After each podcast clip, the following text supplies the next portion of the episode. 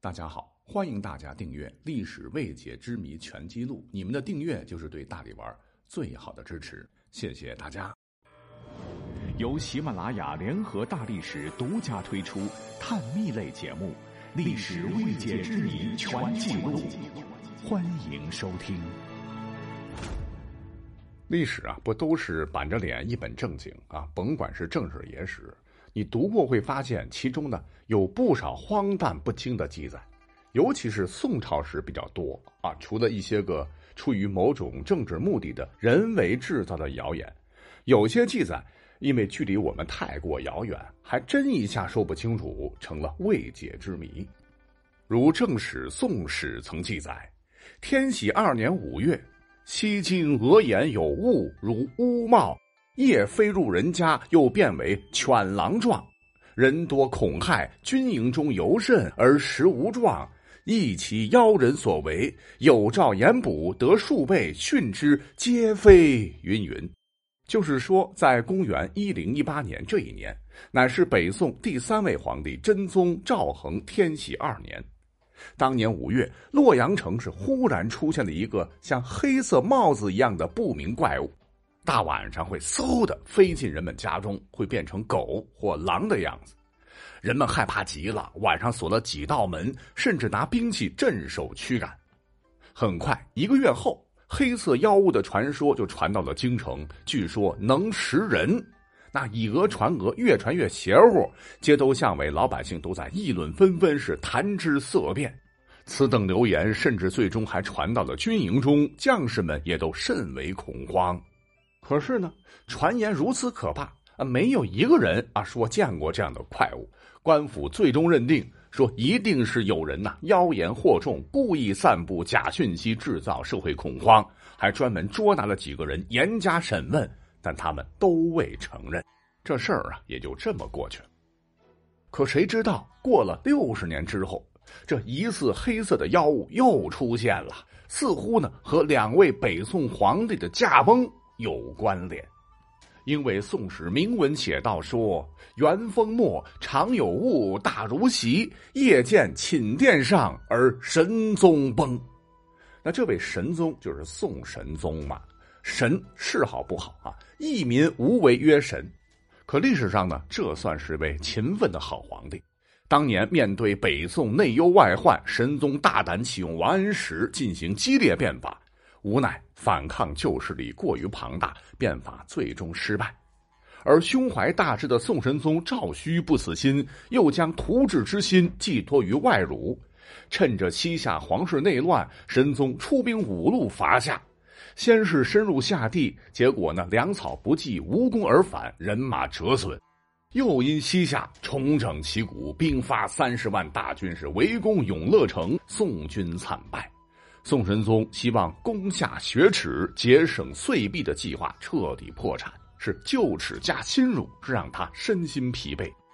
大战失利后没几年，一零八五年，就是元丰八年年初，一向身体很好的宋神宗忽感身体不适，连新年祭祀宗庙、祭祀天地这些重大活动都让大臣代劳。可是呢，硬撑了几个月之后，神宗就匆匆立下太子，撒手人寰呐，享年近三十八岁。可是呢，在正史当中，我们刚才讲到了，又清清楚楚的写到，他病死前，也就是元丰末，一个像席子一样大的怪物，大晚上是经常出现在神宗的寝宫。那没些日子呢，神宗就驾鹤西去了。这不免让人怀疑，这夜间呼来呼去的妖怪，是不是神宗壮年离世的原因之一？赵顼当年是被怪物惊吓了，被袭击了，还是怪物本身就是帝国要发生大事的不祥征兆呢？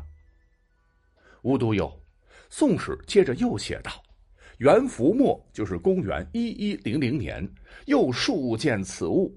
神宗的儿子，也就是哲宗皇帝，也是忽然驾崩，而他去世的速度更快。元符三年正月初四，宋哲宗是突然感觉不舒服。正月辛未是地有疾，不是朝，就是将军国大事通通推了。可是呢，养了养，哎，似乎身子骨还行。初十的时候，他还亲自一御驾赴庆宁宫来祭拜祖先赵光义。但仅仅就过了一天，到了正月十二，宋哲宗的形势急转直下，忽然驾崩，年仅二十五岁。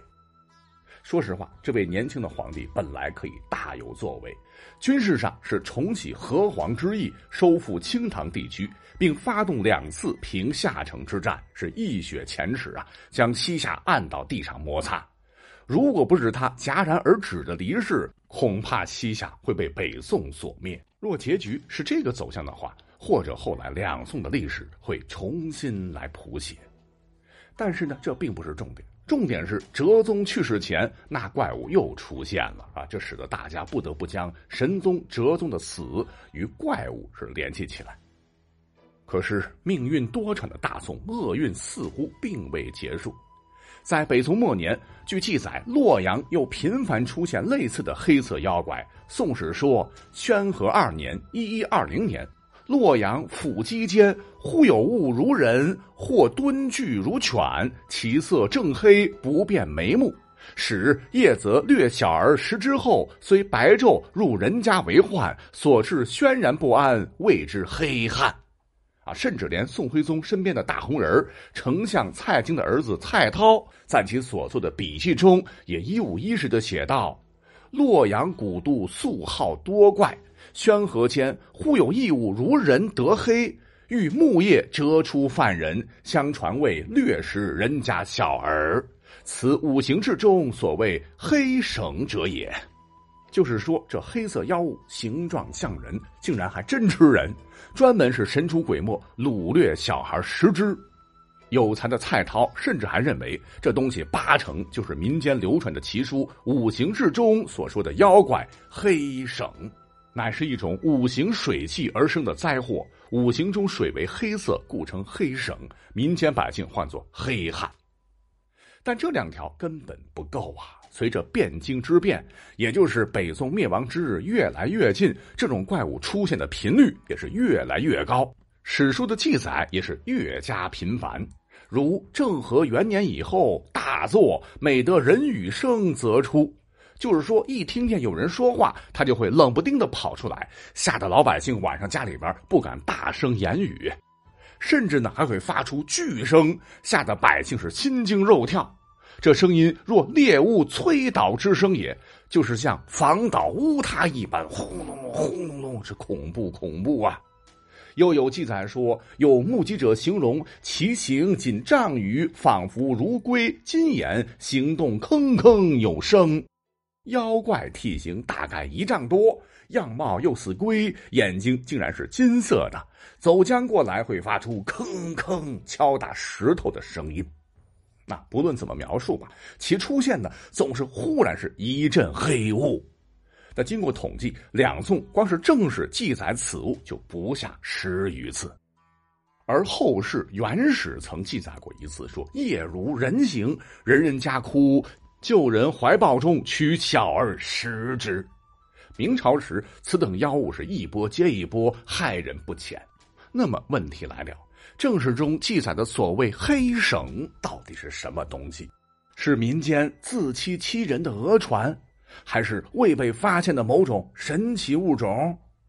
不得而知也。